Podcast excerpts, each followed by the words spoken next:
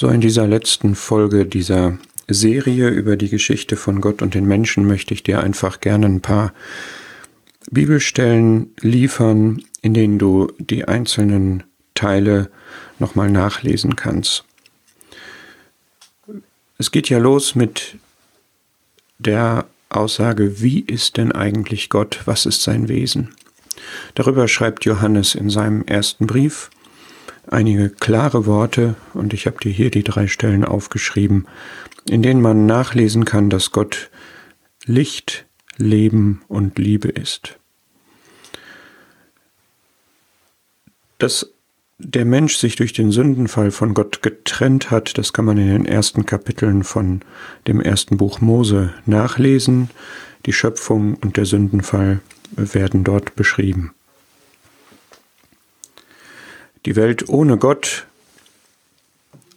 kann man ausführlich nachlesen in den ersten Kapiteln des Römerbriefs oder mit besonderer Deutlichkeit für die heutige Zeit im zweiten Timotheusbrief am Anfang von Kapitel 3. Die Misere, in der wir alle stecken als Nachkommen Adams, wird im Römerbrief ausführlich dargelegt dass die Erbsünde durchgedrungen ist zu allen Menschen und dass wir alle auch Sünder sind durch unser konkretes Verhalten, kann man nachlesen in Kapitel 5 und in Kapitel 3. Der Römerbrief ist es auch, der klar macht, dass der Weg zurück zu Gott nicht über unsere Werke führen kann. Der Zusammenhang ist dort, dass die guten Werke resultierten aus dem Gesetz, das Gott seinem Volk Israel gegeben hatte. Und der Römer und der Galaterbrief machen klar, dass das Gesetz diese Bedeutung für uns nicht mehr hat, dass Werke, die wir tun, um vor Gott gerecht zu sein, diese Wirkung nicht haben, sondern dass man nur durch Glauben gerechtfertigt wird, vor Gott gerecht ist und dass das eine Sache von Gottes Gnade ist und nicht von unserer Leistung. Dann haben wir den großen Wendepunkt in Teil 6 und 7 gesehen, dass wenn wir nicht zu Gott kommen können, dass Gott zu uns kommt. Wie der Herr Jesus Mensch geworden ist als Gottes Sohn, wie er hier gelebt hat, das beschreiben die vier Evangelien. Ein guter Tipp ist, wenn du eines lesen möchtest, mit Markus anzufangen. Das ist relativ knapp und enthält auch viel Handlung. Und ich habe noch Stellen aufgeschrieben, Bibelverse, die kurz und prägnant beschreiben, wie Gott Sohn in die Welt kam. Schön zusammengefasst, auch in der Ablehnung, die der Herr Jesus erfahren hat, ist es in den Versen aus dem Johannesevangelium Kapitel 1. Wir haben gesehen, dass sich der Herr Jesus am Kreuz geopfert hat, wie dieses Opferlamm, von dem man im Alten Testament liest. Die entsprechenden Stellen findest du hier aufgeschrieben. Das ist zum Teil keine leichte Kost aus dem Hebräerbrief zum Beispiel, aber es vermittelt sicherlich schon den Eindruck von dem, worum es geht.